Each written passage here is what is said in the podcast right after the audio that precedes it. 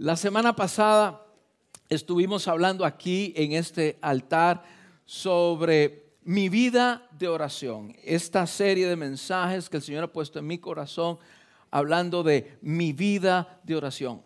Y con el tema eh, especial de mi verdad. Y les comenté que vamos a estar hablando por las próximas semanas sobre esta serie, mi vida de oración. Durante la semana, sabes, durante la semana me hicieron algunas cuantas preguntas. Me las mandaron por mensaje de texto. Tengo ocho, ocho preguntas que me gustaría responder, porque son de ustedes. Pero no tengo tiempo hoy para responder ocho. Voy a responder dos. Ahorita al principio del mensaje. Si tú tienes alguna cuantas preguntas, me estás mirando por ahí, tienes preguntas sobre lo que es la oración, y cómo la oración sirve en la vida cristiana, escríbemelas. Quiero responder a tus preguntas durante este tiempo de mensaje. Por ejemplo, una de las preguntas que me hicieron durante esta semana, ¿tengo que ponerme de rodillas y cerrar mis ojos para orar? Bueno, casi que la semana pasada respondí a esa pregunta, pero lo la voy a volver a mencionar. No, no, no lo tienes que hacer.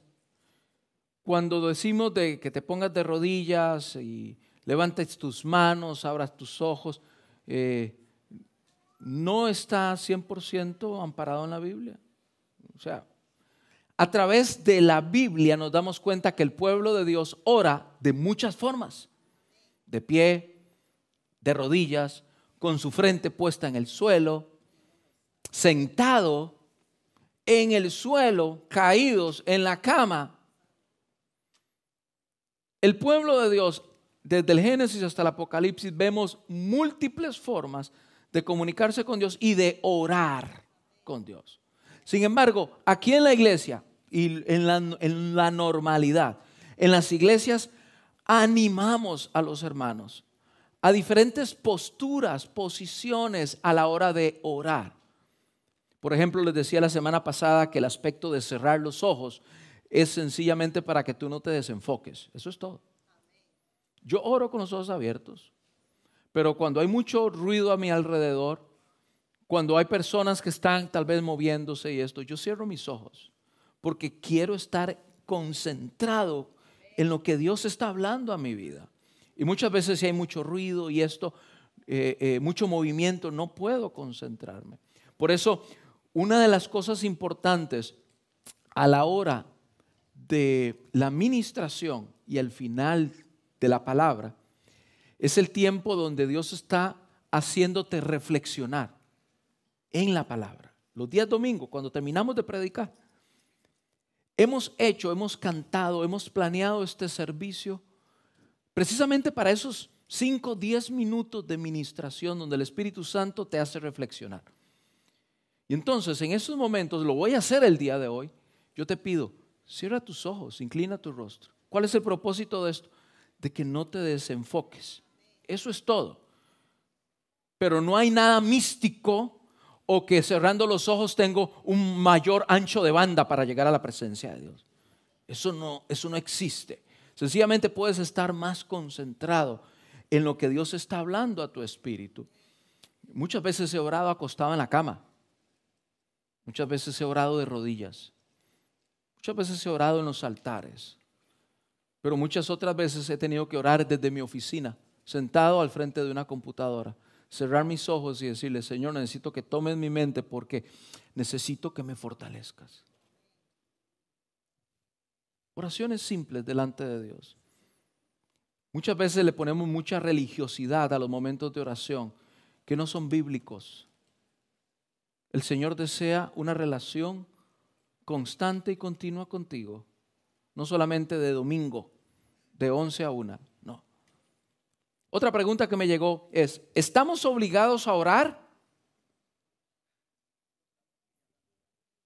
Sí. Según la palabra del Señor estamos obligados a orar. Si eres hijo de Dios, si conoces a Jesucristo, estás obligado a tener contacto y relación con tu papá. ¿Dónde está eso, pastor? Primera de Samuel, capítulo 12, verso 23. Anótelo, porque como dije, estas son respuestas a preguntas, no es el mensaje. Todavía no he entrado al mensaje, estoy respondiendo preguntas. Primera de Samuel, capítulo 12, verso 23. Lea Primera de Tesalonicenses, capítulo 5, verso 17. Es más, eh, Pablo en Tesalonicenses dice, oren sin parar. Dice Pablo. La semana pasada hablé un poquito de lo que tiene que ver con orar sin parar. Lea o mire el mensaje de la semana pasada. Lea el libro de Lucas capítulo 18, verso 1. También le reafirmó, se le refirió Jesús una parábola sobre la necesidad de orar siempre sin desmayar. Entonces, Jesús, el apóstol, y también en el Nuevo Testamento, en el Antiguo Testamento, vemos que para el Hijo de Dios, esto no es para la gente que no le conoce, para el Hijo de Dios que conoce de Dios y le tiene como Padre, es necesario orar. Y Jesús quiere que lo hagas todos los días. Entonces, es necesario y obligado orar. Para un hijo de Dios, un hijo de Dios entiende y sabe que el carácter de obligación está fuera de la relación con Dios. Nosotros respondemos a Dios porque le amamos. Y cuando tú le amas, el tema obligación no existe. Como por decir, ¿estás obligado a estar con tu esposa? ¿Estás obligado a amarla? No. Yo estoy con ella porque la amo. Y no estoy obligado a amarla. Es mi decisión amarla. ¿Me voy a entender? Lo mismo en la vida cristiana. Tú no estás obligado a nada, pero los hijos de Dios entendemos de que como muestra de nuestro amor, porque Él nos amó primero, nosotros lo amamos apasionadamente. No hay carácter de obligatoriedad, pero sí hay carácter de amor. Así que sí, la palabra del Señor nos, nos manda a que oremos todo el tiempo, todos los días. Bien, la semana pasada, la próxima semana voy a hablar de otras dos preguntas. Voy a tratar de responder dos preguntas que ustedes me hagan llegar. Como les dije, hasta el momento tengo ocho. Estoy respondiendo solamente dos. La semana pasada vimos la importancia de lo que es la oración. Nadie aquí lo niega. La semana pasada los que estuvieron presentes, nadie niega que es importante orar. Sin embargo, cuando les preguntamos, ¿tú oras? Entonces vemos que ahí hay respuestas como que no van acorde a lo que acabamos de decir. ¿Es importante orar? Sí, pastor, todos lo sabemos. ¿Cómo es tu vida de oración? ¿Oras todos los días? Mm. Vemos que hay algunas desfases con respecto a lo que es el conocimiento de que debes de orar y al conocimiento y la práctica de la oración en tu vida. Vimos también lo que dice la Biblia sobre la necesidad de orar. Estuvimos estudiando varios pasajes, por lo menos mencionándolos. Quiero estudiarlos durante esta serie de mensajes. Les conté sobre mi experiencia también con la oración, que es algo que le pido al Señor que me ayude a mejorar año tras año. Y que cuando yo pienso en la oración, más en los beneficios que tiene la oración, cuando me enfoco en pensar los beneficios que tiene la oración y lo que me perdería si no lo practico, siento que mi vida adquiere más pasión por la oración. Porque yo necesito estar conectado con mi Dios. Siento que de la oración sale ese deleite por la presencia de Dios. De la oración sale ese fruto precioso de la pasión por Dios. A través de la oración soy empoderado y rejuvenecido, lleno del Espíritu Santo. Cuando me siento cansado y que no puedo más, es cuando oro y siento que mis músculos físicos y espirituales se renuevan. Solamente la hermana Aidita ha tenido esa experiencia. En oración es cuando me vuelvo fuerte. Y también en oración es cuando hago vallado para mi familia. ¿Cuántas familias aquí necesitan vallado? Bueno, sabe que si aunque usted no lo haga, sus pastores lo hacen por usted, pero ¿sabe qué? necesitamos ayuda. No sea usted, no sea usted mala onda, ayúdenos a orar. ¿eh? Eso es su familia, por favor, Joel, por favor, es tu familia, vamos. ¿eh? No, Joel es alguien que ora por su familia. Es a través de la oración que recibimos el poder de Dios para bendecir nuestras vidas. Y el poder de Dios es despachado del cielo en favor tuyo. La semana pasada eh, eh, dije una frase que sé que eh, algunas personas me lo comentaron durante la semana y es que cuando pienso en la oración hablo de el deleite, pienso en el deleite de lo que es escuchar la voz de Dios y meditar en sus palabras. En la oración y a través de la oración me niego a mí mismo es el arma para martillar mi orgullo, para matar mi orgullo, para aplastar mi orgullo, porque a través de la oración reconozco que Él lo es todo y yo no soy nada. Es a través de la oración que martillo mi orgullo, lo mato y aborrezco el pecado. Pastor, ¿cómo es eso de que aborrece el pecado a través de la oración? Hoy quiero explicarlo un poco. Deme tiempo. También hablamos un poco de los altares. ¿Recuerdan que terminamos hablando de los altares? Hablamos de ese bandido Elías que se enfrentó al rey Acab y a 850 sacerdotes de dioses extraños y que hizo caer fuego del cielo. Ese bandido Elías. Bueno, todo esto fue un, um, review de lo que fue la semana pasada mi vida de oración bajo el tema específicamente mi verdad. ¿Cuál es tu verdad? La semana pasada hablamos y, llamé a los hermanos aquí al frente, terminamos tomando la cena del Señor y hablamos de tu verdad. ¿Cómo está tu altar? ¿Cómo está tu vida de oración? Hoy quiero hablarles sobre seguir en esta línea de pensamiento, mi vida de oración, la parte 2, pero bajo el tema la oración que agrada a Dios. Escúchela, anótela. Me he dado cuenta que aquí hay personas muy estudiadas y que les gusta estudiar también. Traen su Biblia, traen su cuaderno de notas. Eso es maravilloso porque me doy cuenta que usted durante la semana saca su cuaderno de notas y quiere repasar sus notas. Así que le felicito por eso porque usted quiere aprender. La oración que agrada a Dios. Y quisiera explorar este tema, la oración que agrada a Dios, desde un punto de vista trinitario. Cuando hablamos de la Trinidad, estamos hablando del Padre, del Hijo y del Espíritu Santo. Nosotros aquí en la iglesia creemos que Dios es un Dios Padre, Dios Hijo y Dios Espíritu Santo. Es trinitario. Ninguno es más importante que el otro, pero los dos son lo mismo. Los dos tienen el mismo cuerpo. Como ustedes, alma, cuerpo y espíritu, según la palabra del Señor, yo me quedo a ver, no me quedo viendo a la hermana Sara y le digo yo, ¿dónde está el alma de la hermana Sara? No la veo. ¿Y dónde está el espíritu de la hermana? Tampoco la veo. Veo el cuerpo de la hermana Sara.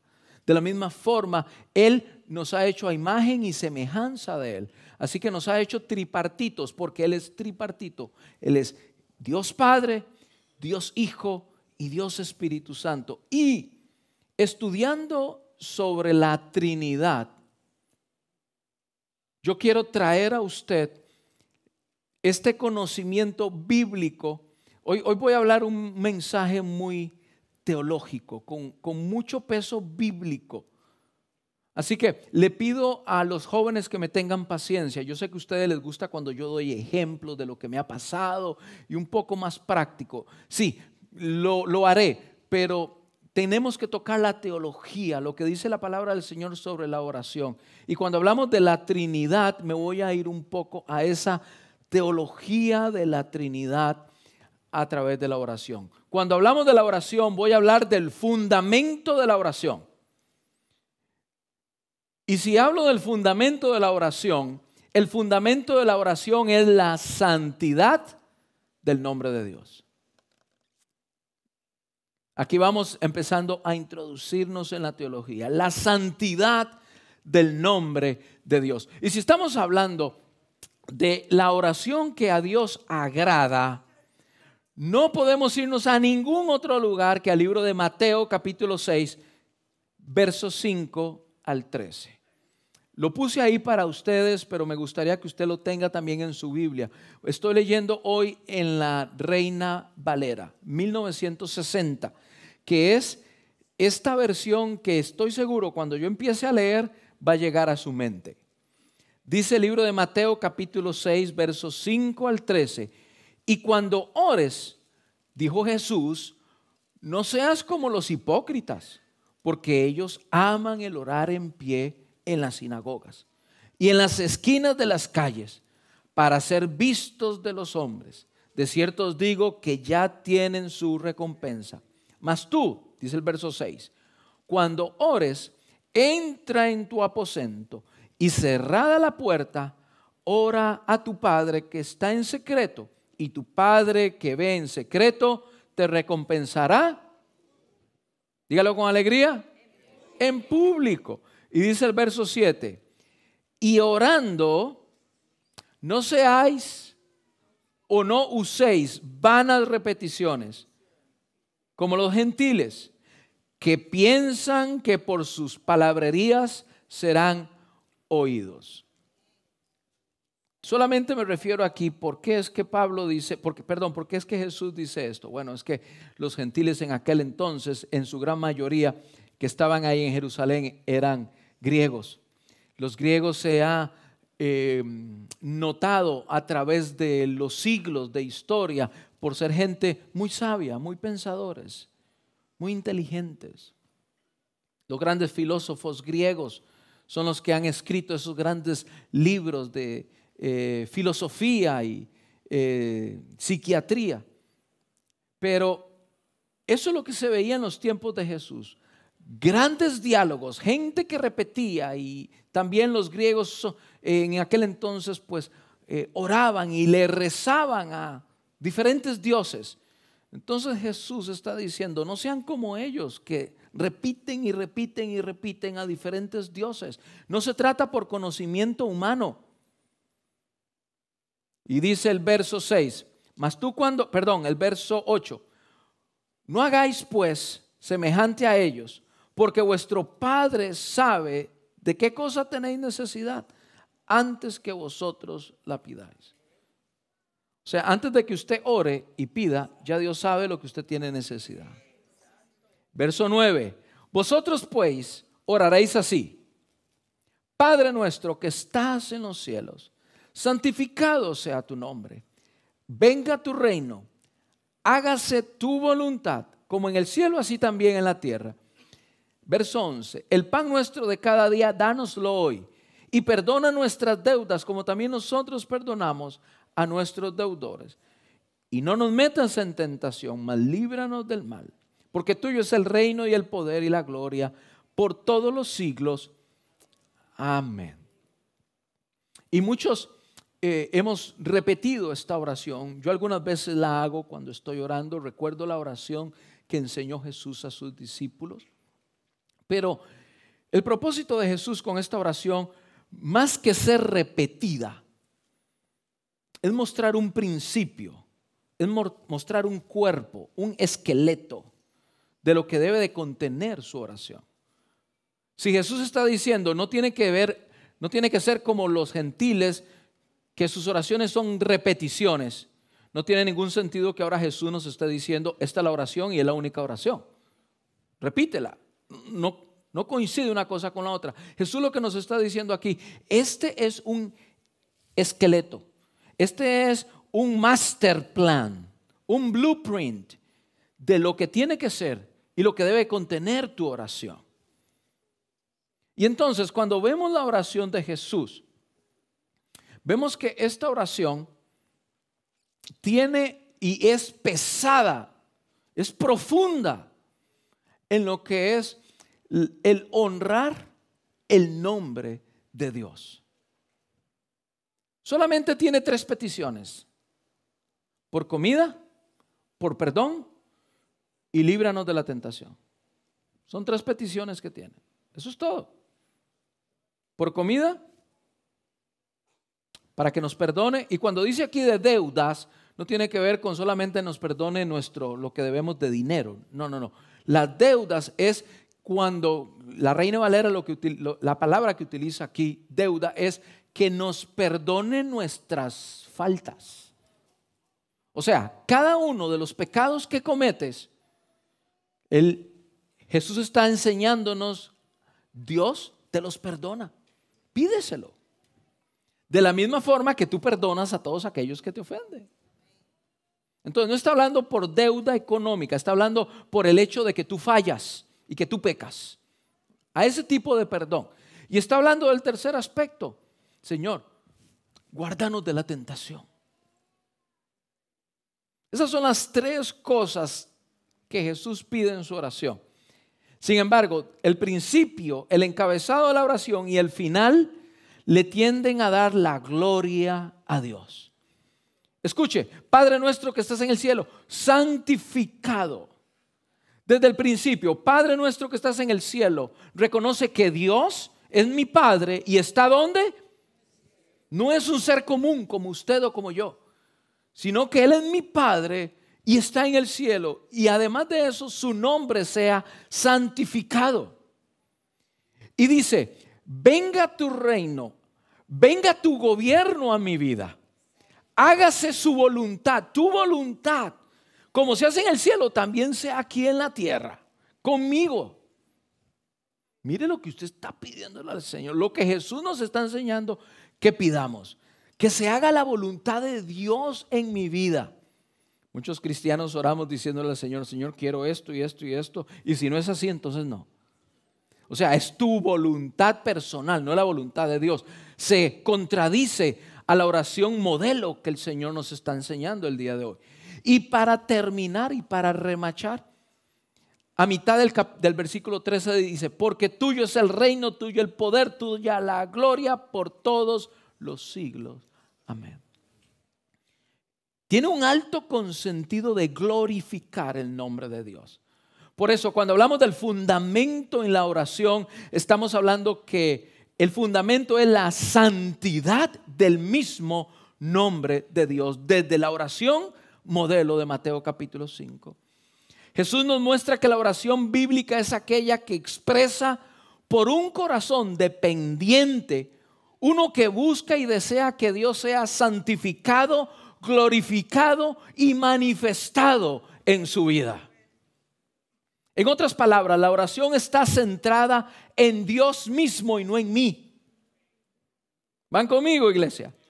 El creyente debe entender que la oración busca que de principio a fin toda la atención sea dada al buen, a la presencia, al exquisito amor que tiene Dios por nosotros y quien es Dios mismo. Muchas veces el centro de la oración de los creyentes soy yo. ¿Cómo yo me siento? ¿Cuándo quiero mis peticiones? ¿Y cuál es la lista de peticiones? Y abrimos el papiro de peticiones que traemos delante de Dios. Muchas veces nuestras oraciones están centradas en mí. Cuando la oración modelo nos enseña que la oración debe estar centrada en Dios, en quién es Él, en su majestad, en su poder, en su alabanza. Dice que ni siquiera tienes que pedirlo porque Él ya sabe lo que tienes necesidad.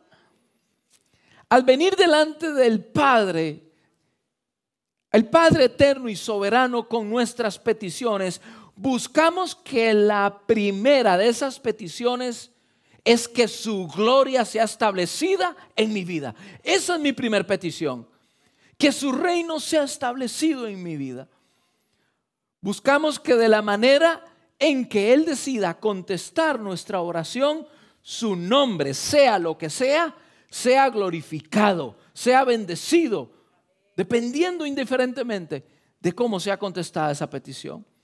Dios siempre va a contestar nuestra oración con el propósito de que confiemos en lo más precioso para nosotros, que es Él mismo. Él espera que confiemos en Él y que Él está dispuesto a responder sus peticiones, nuestras peticiones, porque Él así lo promete. Y que lo, lo amamos y lo buscamos por quien es Él, no por lo que nos da. Algunas veces oramos, Señor, pero danos esto y esto y esto. Cuando pasa una semana y no nos lo ha dado, y cuando pasa un mes, y cuando pasa un año, y cuando pasa, Señor, no, ya no voy a orar más por esto, porque ya, ya no me lo diste. Lo que no te das cuenta es que el Señor está respondiendo. Te dijo que no. No sé si le captas. ¿Entiendes? Te dijo que no. Entonces, cuando estamos hablando de la, el fundamento de la oración es la santidad del nombre de Dios. Su nombre es santo, su nombre es maravilloso. Y me dé lo que me dé, me dé lo que, me, lo que yo pida o no pida, su nombre sigue siendo santo, maravilloso y digno de adoración.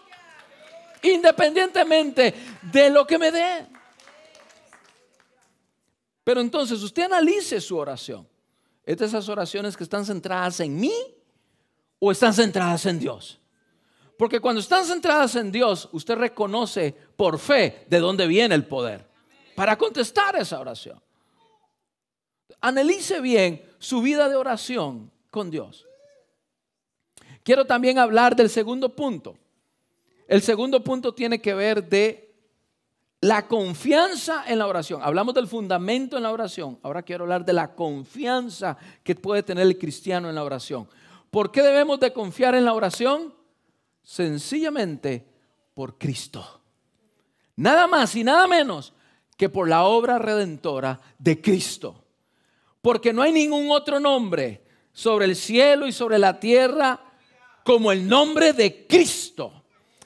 Nombre sobre el cual temen los demonios, el mismo Satanás teme por el nombre de Cristo. Y cuando usted fundamenta la oración en el nombre que es sobre todo nombre, el enemigo tiene que huir. Es el nombre de Cristo. No es por la obra del pastor, no es por la obra de la pastora ni del diácono, o porque usted es muy bueno o muy malo. Es por el nombre de Cristo. Esa es la confianza que tenemos en la oración. ¿Me está escuchando el día de hoy?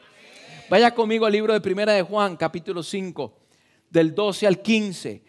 Primera de Juan, capítulo 5, del 12 al 15. Dice, dice eh, el apóstol, el que tiene al Hijo tiene la vida. El que no tiene al Hijo de Dios no tiene la vida. Estas cosas os he escrito a vosotros que creéis en el nombre del Hijo de Dios para que sepáis que tenéis vida eterna y para que creáis en el nombre del Hijo de Dios. Y esta, escuche bien, y esta es la confianza que tenemos en Él. Que si pedimos alguna cosa conforme a su voluntad, Él nos escucha. Y sabemos que Él nos oye en cualquiera cosa que pidamos. Sabemos que tenemos la petición que le hayamos hecho. Usted me está escuchando el día de hoy. Mire la confianza que tenemos. Ahí no aparece el nombre del pastor, ni del diácono, ni de la iglesia, sino es el nombre del Hijo de Dios que te dio salvación, que pagó precio de sangre por ti, que murió por ti en la cruz del Calvario. A ese oramos cuando oramos. Y esa es la confianza que tenemos en Él, el Hijo de Dios. Ahora, pastor, ¿cómo es esto? Y sabemos, dice, verso 14, y esta es la confianza que tenemos en Él, que si pedimos alguna cosa conforme a su voluntad. Ah, y aquí es donde la mula votó a Genaro. ¿Cómo es eso, pastor, de que la voluntad? ¿Cómo es eso de la voluntad de Dios? Ay, hermanos, le he pedido tanta sabiduría al Señor para tratar de explicar esto. Pero la única forma de entender cuál es la voluntad del Señor para tu vida y que de esta forma tus peticiones y tus oraciones sean contestadas es a través de la renovación de la mente. Nada más.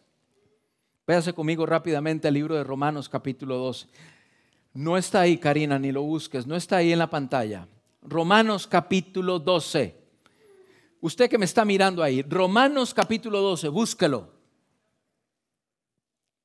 Dice Romanos capítulo 12, verso 1, Así que hermanos, os ruego por las misericordias de Dios que presentéis vuestro cuerpo en sacrificio vivo, santo, agradable delante de Dios, que esto es vuestro culto racional.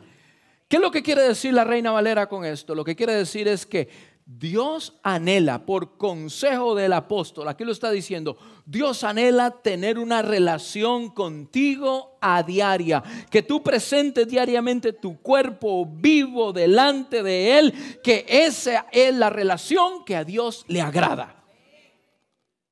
Eso es lo que Él ama. Vuestro cuerpo vivo, rendido delante de Él, en oración, en alabanza. Que antes de salir de casa tengas un tiempo para entrar a la presencia de Dios y te darás cuenta cómo Dios bendice tu día. No salgas de casa así como te levantaste, te lavaste y te fuiste. No, no cometas ese, ese error. Pastor, es que yo busco de Dios durante mientras voy conduciendo. Vas conduciendo. Vas conduciendo. No sé, pero yo tengo una esposa que le gusta cuando yo le doy el 100% de mi tiempo. Tal vez no tengo mucho tiempo para darle eh, el 100% de atención a ella, pero ella quiere que cuando yo estoy con ella, esté con ella. Que le dé 100% mi atención a ella. ¿Y por qué Dios tiene que querer menos? Dios no quiere compartir ese tiempo donde te piensa hablar, donde te piensa revelar, donde te piensa enseñar las decisiones que debes de tomar mientras estás haciendo un semáforo o viendo que viene un vehículo y te va a dar con toda la fuerza. No, Él quiere tener un tiempo de relación contigo, como dice el apóstol aquí, que presentemos nuestro cuerpo vivo delante de Él. Ese es el servicio, el sacrificio que Dios quiere. Pero no se queda ahí no me he olvidado de la pregunta, ¿cuál es la voluntad de Dios?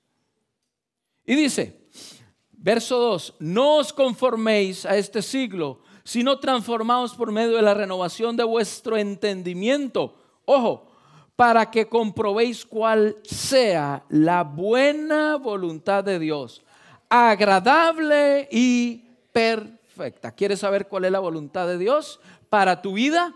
Para poder orar y basar tus oraciones conforme a la voluntad de Dios y entonces que sean respondidas. Transforma tu entendimiento. Pastor, ¿cómo es eso de transformar el entendimiento? Explíqueme pues. La palabra aquí transformar tiene que ver con un algo, una nueva forma, una nueva figura cuando estábamos en el mundo nos adaptábamos y hacíamos lo que hacía el mundo. Ahora que estamos en los caminos de Dios, la palabra dice, eso que tú practicabas donde te adaptabas, ahora no más, papá. Ahora no más, mamá. Ahora lo que tienes que hacer es transformarte y no ir según la tendencia, no ir según lo que ves en el mundo. No, no, no, no te adaptes a eso, debes de transformarte. Cuando tú transformas tu forma de pensar, lo haces a través de la renovación de la mente. Tú no puedes renovar tu mente viendo la usurpadora todos los días. No tengo tiempo para orar, pero sí tengo tiempo para las novelas de Univisión y Telemundo. Para eso sí tienes tiempo. No tengo tiempo para orar, pero sí tengo tiempo para ir a jugar, para, para cuidar mi físico, pastor, porque el físico es importante. Qué bonito es que como cuidas tu físico, cuidas tu vida espiritual. Sería mucho mejor. Te aseguro que sería mucho mejor. Y no te digo que descuides tu físico, pero sí que hay un balance. No descuides tu vida espiritual. Cuando tú alimentas tu mente de la palabra de Dios y de poner tu vida como un sacrificio vivo, entonces la información que entra a tu mente empieza a reemplazar las malas palabras, los malos comportamientos, las malas prácticas y cuando te das cuenta tu mente está siendo transformada. Porque has trabajado en eso. ¿Cómo? Porque he rendido mi vida como sacrificio vivo en oración al Señor porque cuando adoro, ya no quito los, ya quito los cantos de Shakira y Ricky Martin, ahora adoro al Señor con cánticos espirituales. ¿Qué tienes en tu teléfono? Pues lo que tienes en tu teléfono, tarde que temprano, tu mente lo va a practicar. ¿Estás hablando o estás recibiendo mensajes subliminales? En, en, los 80, en los 90, cuando yo crecía, se hablaba de mensajes subliminales. Que la música traía mensajes subliminales de, de sexo y de drogas y de alcohol. Hermanos, en la época de los 2000 ya los mensajes subliminales quedaron en el pasado. Ahora es directo. Vete a hacerle infiel a tu esposa. Lo que el cuerpo, lo que pida. Los mensajes subliminales ya no se necesitan. Cuando tú dejas entrar esto a tu mente, pues ¿sabes qué? Lo que vas a practicar es lo que hay en tu mente. Así trabaja. Muchas veces pensamos, pastor, pero es que me cuesta tanto. Entonces analiza tu día a día. ¿Qué estás escuchando? ¿Qué estás mirando? ¿Qué estás tocando? ¿Qué estás dejando entrar a tu cuerpo por lo cual te cuesta tanto y estás batallando tanto y cayendo en las tentaciones constantemente? ¿Me voy a entender, iglesia? Cuando somos transformados de la forma que acabo de explicar, entonces comprobaremos cuál es la buena, agradable y perfecta voluntad de Dios, porque entonces nuestro espíritu se alinea a lo que Él quiere, cuando Él quiere, como Él lo quiere. Así de fácil, no lo puedo decir más fácil, no sé si me he dado a entender. Tengo tres hijas, para los que no conocen, tengo tres hijas. Y estas bandidas son bien bandidas, son iguales que sus hijos. Bandidos, son tremendos. ¿Algún día su hijo o su hija ha venido delante de usted a pedirle un permiso? ¿Sí? ¿Ha venido a pedirle permiso? Y él o ella ya saben, ya saben. Papi, mami, vea, es que quiero pedirle un permiso, pero ya yo sé que, ya yo sé la respuesta. ¿Algún día le ha pasado eso? Ya yo sé que me va a decir que no. ¿Algún día, algún día le han dicho eso a sus hijos? Entonces usted dice dentro de usted, ¿para qué rayos me estás diciendo? Si ya sabes lo que voy a decir. Pero tú, como lo amas, y, porque son niñas y hay que amarlas, hay que, tú dejas que hablen, ¿no? Pero, eh, bueno, si a usted no le ha pasado esto, un día su hijo va a venir a pedirle permiso de algo que ya sabe la respuesta. André, ¿ya te pasó eso? André, ¿dónde está André? Josué, ¿ya te pidieron permiso así? Todavía no, te va a tocar, brother. Te va a tocar. Todos los papás pasamos por esto. Te van a pedir permiso y ya conocen la respuesta. Bueno, una, un ejemplo tan natural, tan humano, se parece mucho a nuestra oración. Muchas veces venimos delante de Dios y oramos y ya sabemos la respuesta. Ya sabemos que estamos pidiendo conforme a mi voluntad y no su voluntad. Ya sabemos, porque mis hijas ya saben la respuesta. ¿Por qué? Porque me conocen, porque saben lo que pienso, porque han vivido conmigo 5, 10, 15, 24 años y saben muy bien cómo es papi. Por lo tanto, sé que lo que me, le voy a pedir, la respuesta va a ser no, porque me conocen. Cuando yo conozco a Dios, cuando he tenido tiempo para relacionarme con Él y cuando he transformado mi mente, que por cierto, la transformación de la mente es algo mío, suyo, no de Dios. Es algo que yo trabajo. Es algo que yo trabajo. ¿Ok? Cuando yo trabajo en la transformación de mi mente y me alineo delante de Dios y conozco sus pensamientos, entonces no hay cabida como para venir como mis hijas y decir, papi, ¿me da permiso de esto? Porque ya Dios me está diciendo, ya sabes la respuesta, ¿para qué me lo estás pidiendo? ¿Me doy a entender, iglesia? Muchas veces parecemos a este niño, a esta niña que está pidiendo algo en contra de tu voluntad, venimos y se lo pedimos al Señor. Pero es que cuando, cuando conocemos su voluntad es cuando empezamos a transformar nuestra mente, cuando nos rendimos como sacrificio vivo delante de Él. Y cuando venimos delante de Él y decirle, por el nombre que es sobre todo nombre, el nombre de Cristo Jesús, el cual me salvó, el cual me rescató y me da salvación a mí, a ese nombre es que yo apelo. Querido, querida, esa es la confianza de la oración. de que todo lo que pidas será respondido. Me dio a entender cómo es esto de la voluntad de Dios y el nombre sobre todo nombre. Cuando tú pides conforme a la voluntad de Dios, te aseguro que tu oración será respondida. Y cuando apelas al nombre que es sobre todo nombre, el nombre de Cristo Jesús. ¿Me doy a entender, iglesia? ¿Está claro? Vaya conmigo ahora la tercera parte. La tercera pregunta, no, el, tercer, el tercer principio. Hablamos del primer principio que tiene que ver con el fundamento de la oración, que es el mismo nombre santificado de Dios, glorificado. El segundo principio tiene que ver con la confianza que tenemos en la oración, que es por los atributos de Cristo y no los míos. Y a, propósito de los atributos de Cristo, muchos tomamos la oración como si fuese como si fuese un trapo o un paño para limpiar los regueros. Lo usamos solamente cuando hay regueros.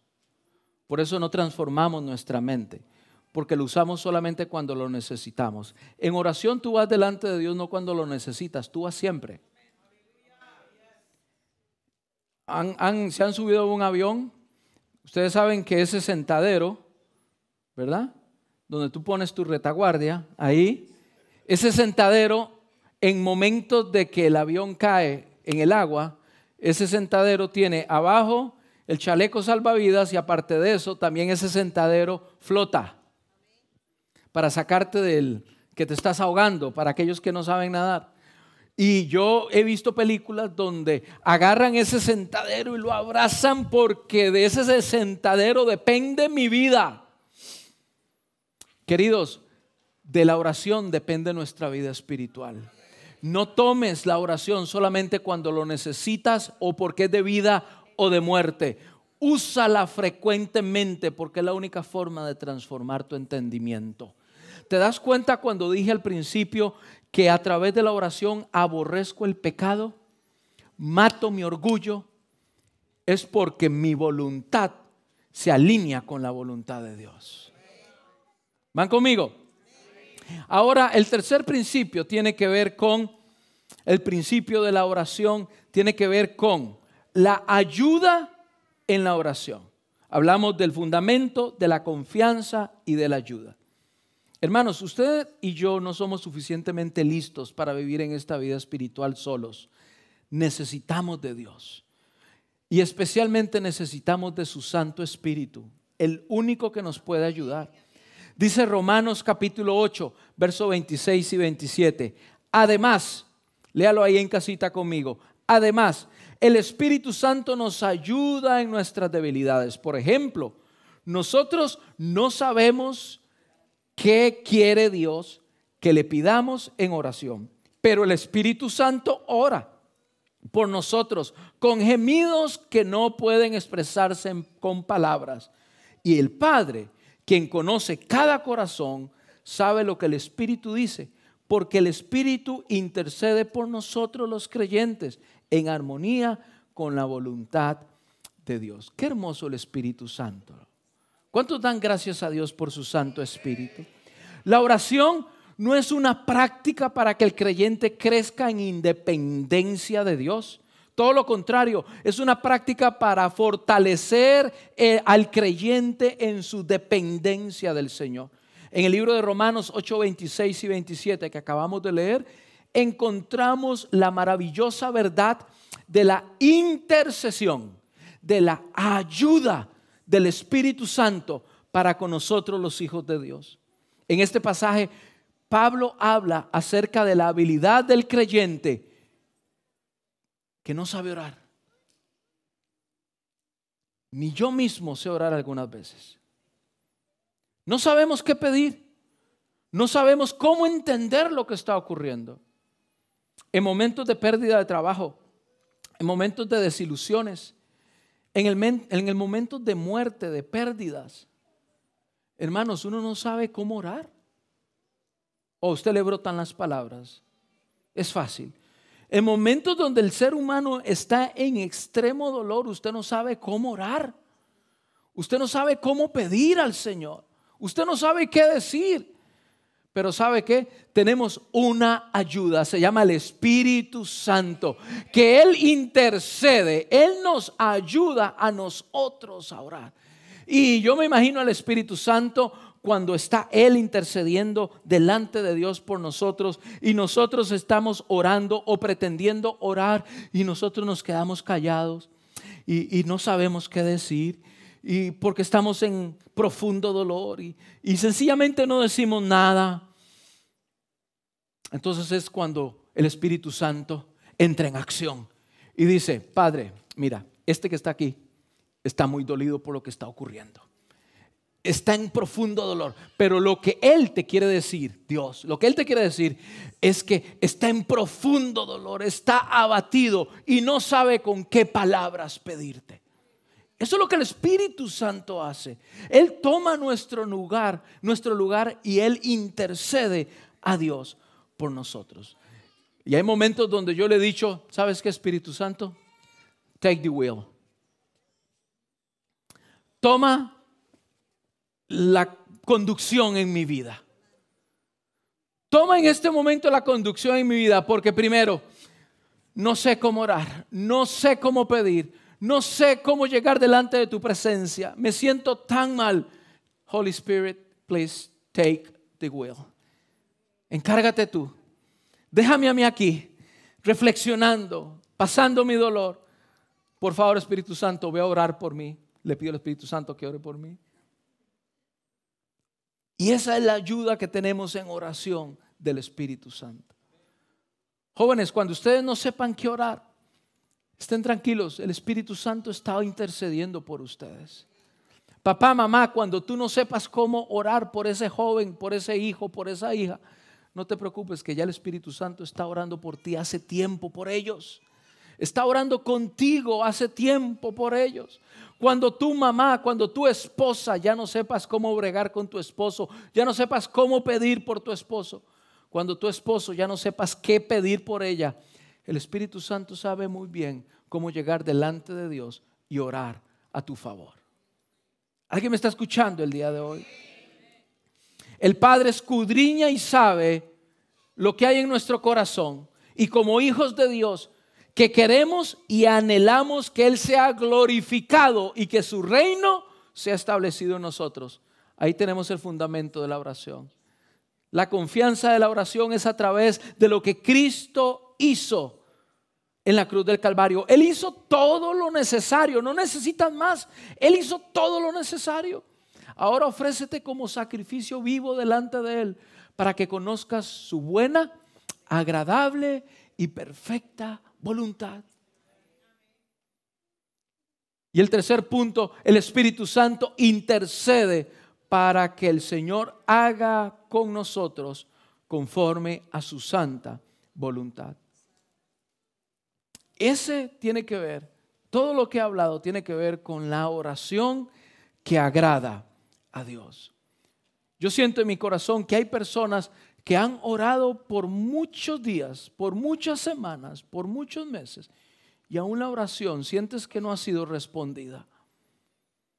Para ti ha sido este mensaje el día de hoy, porque quiero que sepas que la oración no es un invento, tiene un fundamento, que la oración, en la oración puedes confiar y que incluso cuando no sepas qué pedir, el Espíritu Santo está contigo guiándote para que sepa Dios lo que estás orando.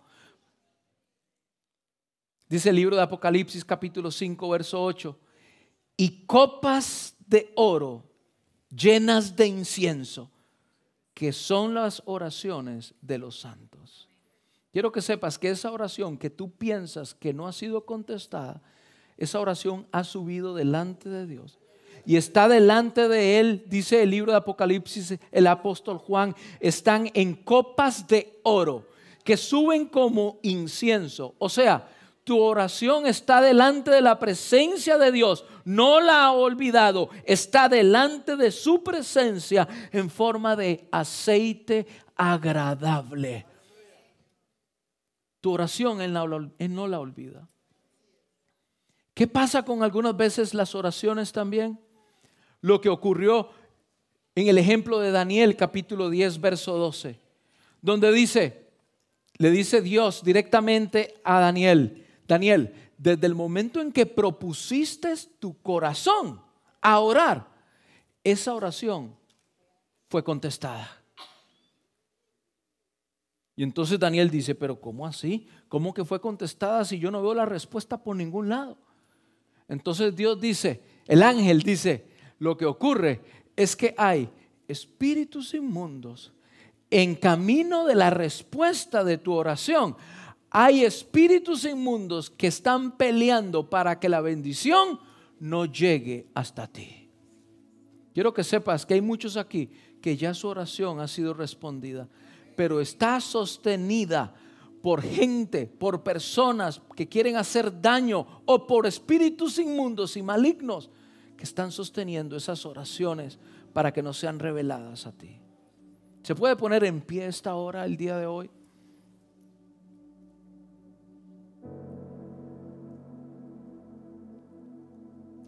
La palabra del Señor dice que Daniel escuchó la voz de Dios y dijo, no temas porque desde el primer día en que dispusiste tu corazón a orar, esas oraciones ya fueron contestadas.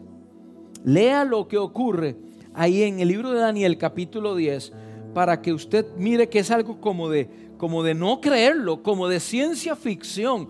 ¿Cómo es eso que en los ambientes espirituales hay ángeles malignos, el mismo enemigo que quiere privarte de esa bendición que ya Dios envió. ¿Cómo es eso? Sí, sí lo hay.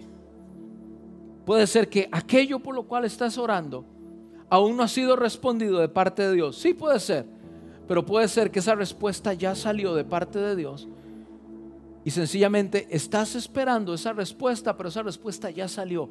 Yo oro para que en el nombre de Jesús esa oración sea respondida y tú puedas ver con tus ojos esa respuesta que ha sido despachada del trono de Dios a tu favor. No sé por qué has estado orando por tu hijo, por tu familia, por tu trabajo, por tus papeles. No sé por qué has estado orando. Lo que yo sí creo es que cuando oro tengo fundamento, puedo tener confianza y hay un Espíritu Santo que me ayuda a orar con entendimiento. Por eso el día de hoy te animo para que ores con fundamento, con conocimiento y sabiendo que el Espíritu Santo está contigo para ayudarte. Incluso en los momentos donde no sepas qué orar, Él te está ayudando, Él está contigo.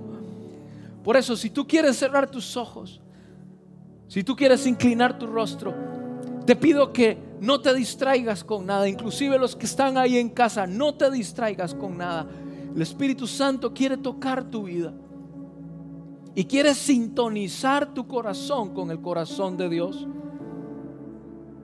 Para que no seamos como algunos jóvenes, como algunos niños que piden fuera de la voluntad de sus padres. No, para que hoy puedas entender cuál es la voluntad buena, agradable y perfecta delante de Dios para tu vida. Hoy yo oro para que esa voluntad sea depositada sobre ti en el nombre de Jesús. Hoy yo oro para que todo pensamiento en contra a la voluntad de Dios sea removido y quitado delante de ti. Yo oro para que tú tengas fuerza de pelear en contra de tus vicios, de tus tentaciones y que el Espíritu Santo te dé las fuerzas para vencer la tentación. Hoy yo oro para que en oración tú seas testigo de ganar las mayores victorias de tu vida, serán ganadas de rodillas en oración delante de Dios. Lloro para que el Espíritu Santo te ayude y te dé fortaleza. Espíritu Santo, toca las vidas. Yo te pido que redargullas y que provoques una rema, una palabra rema, una palabra constante, que inclusive cuando salgamos de este lugar, tu palabra vaya siendo martillada en nuestro espíritu. Señor, yo oro por cada persona el día de hoy. Si esta palabra ha hablado a tu vida y tú el día de hoy quieres decir, Espíritu Santo, tú quieres decir, Señor, ayúdame a orar con confianza por tus atributos.